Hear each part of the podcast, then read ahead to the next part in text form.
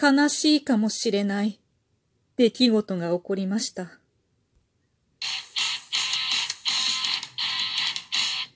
今日もなるようになるさ。こんにちは、アラフォー母ちゃんこと冬木玲です。この番組は私冬木玲が日々思うこと、本の朗読や感想など気ままに配信している雑多な番組です。そうなのよ。悔しいというか、悲しいというか、私は、もしかしたら、迷惑メールとの戦いに負けたかもしれない。いやね、もうどれぐらいになるのかな半年ぐらいになるような気がするのよ。迷惑メールが届き出したのが。って言っときね。すっごい数が届いてたの。で、なんで、私のメールアドレスは、学校ね、学校にはお知らせしなきゃいけなくて、まあ、学校もさ、全部 Google のメールとか使っとけよって思うんだけどさ、幼稚園の時からずっとね、同じメールアドレスなのよ。子供が幼稚園の時から。何年前で ?10 年以上前だよって感じなんだけれども。で、その、もう幼稚園も学校も、なんでかっていうと Google メールとか私あんまり、私あんまり全然さ、チェックしないから、まあ、本体のドコ、ドコモなんだけど、これドコモの、ドコモのってなんかすごい イントネーション違いすぎる。ドコモのメールアドレスをまあ書いてたの。なんかあった時に困るからね。すぐ見れないと。で、その習い事でも結構大きいさ、あの、全国展開してるようなところとか、あとは学校ぐらいにしか教えてない。あ、友達にはもちろん教えてるけど、しか教えてないのよ。で、だから、大丈夫って思ってたのね。一応、一応ね。そしたら、ある日、迷惑メールが多分もう50件ぐらいグワーって入ってて、はって思って、何これと思ってね。で、とりあえず、あの、ドコモのメールのこう機能にさ、迷惑メール報告っていうのがあるのよ。で、なかなか優れてて、その迷惑メール報告をしておくと、翌日からはそこのアドレスから一切届かなくなるの。で、夜に送っても大体次の翌朝にはもう絶対届かないのよ。で、まあ迷惑メールもさ、送る方も考えてると思うわけよ。だから、そのメールアドレスで送れなくなったら即座に次のアドレスで送ってくるの。なので、1日目は50件ぐらい届いたのが、翌日そこから届かなくなったら、ちょっと、ちょっと本当に数時間とか間を置いて、数時間もあるかわかんないけど、間を置いて、次また違うアドレスで、うりゃーって感じで送ってくるわけ。あ、それはもう4、50件みたいな感じで、は？とか思って、また何個か、迷惑メール報告をしといて、で、あとはもう一気に削除するんだけど、で、最初ね、何なのこれと思ってて、なんか、なんかどっかが売った？とか思って、でも、結構めんどくさくってさ、そのメールアドレスを登録し直すのがね、いちいち言って、なんか変わりました？とかってやって、なんか連絡網とかそういうのとかもさ、なんか役員さんに言って、もうなんかめ、めんどくさいし、手間もかかるしっていうかね、私の手間じゃなくて相手のね、手間もかかるし、いやー、やめとこう。なんか、とりあえず、そうこうしてるうちに来なくなるだろうと思って まあね、3週間ぐらいは、ものすごい数の迷惑メールと戦ったわけよ。で、もうとにかく毎日毎日、違うアドレスで届くの。すごい何十件と。で、それを毎回何件か報告して、あと削除してってやってたのね。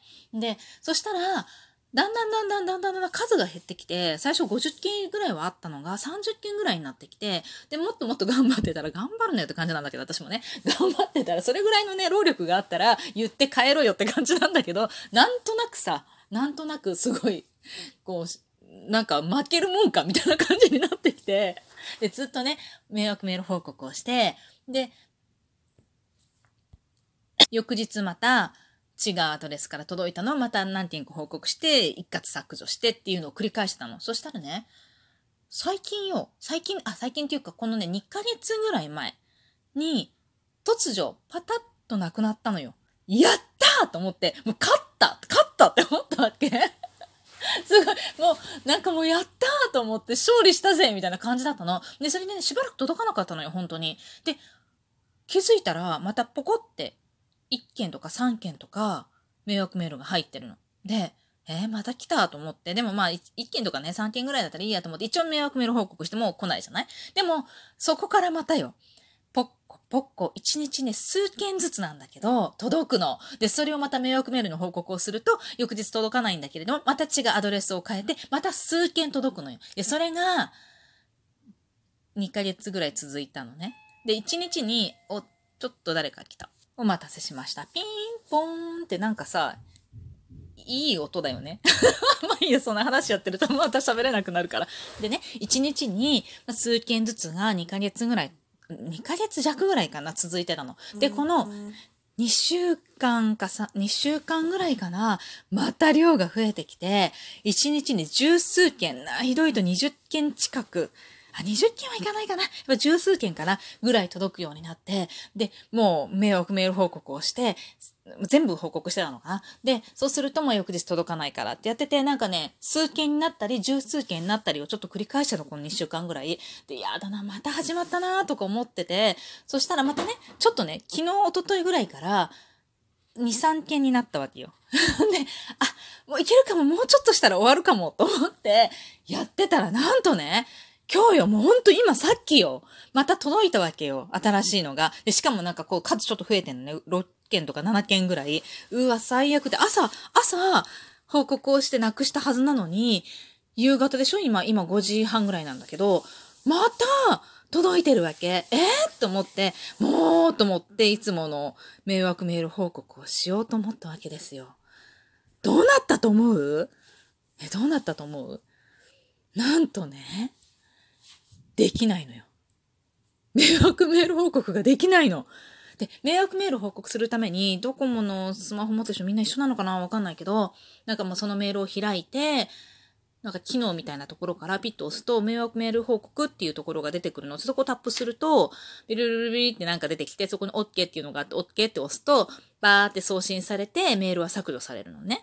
で、そういう風にしてなってたんだけど、迷惑メール報告をタップしたら、なんと迷惑メール報告をするための文章の取得ができませんでしたって出てくるの。え？と思って、何回かやったんだけど全く一緒なの。で、まあ何件かあるから他のやつでもやってみようと思って全部やったんだけど全部一緒なの。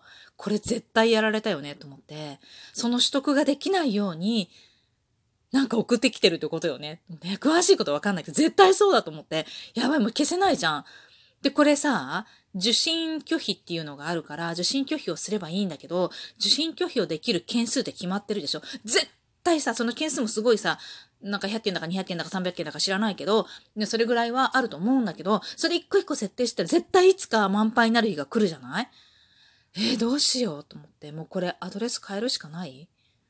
いや、もうすっごい嫌なんだけど、私の半年返せって感じで、うっそーとか思って、迷惑メール、いや、だから迷惑メールっていうのね、これ。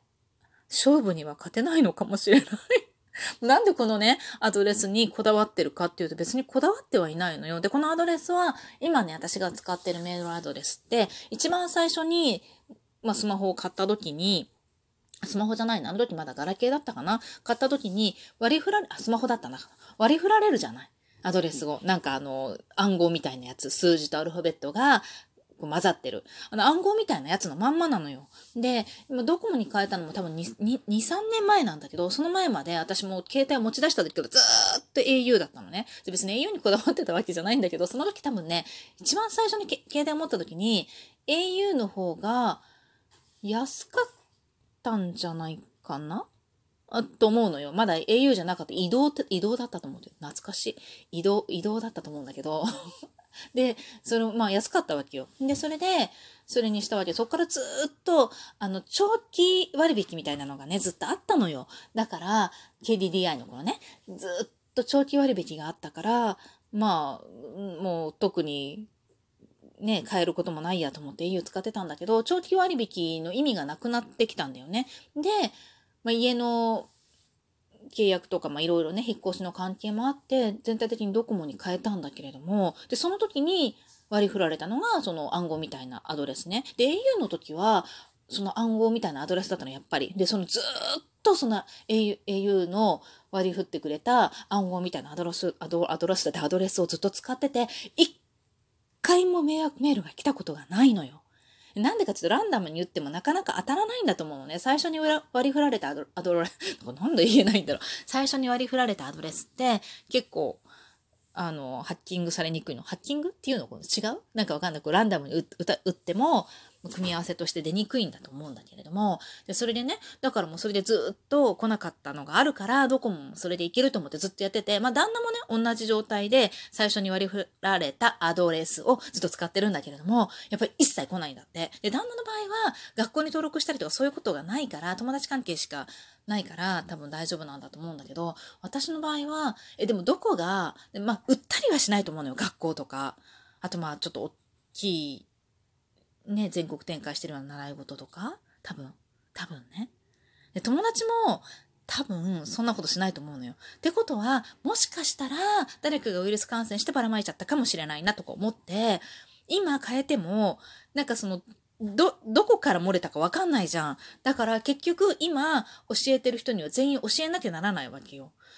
すると、また同じこと起こんないと思って、もう変えるのもすごい躊躇してるんだけれども、え、どうしよう。こういう迷惑メールをなんとか撃退できた人いませんか？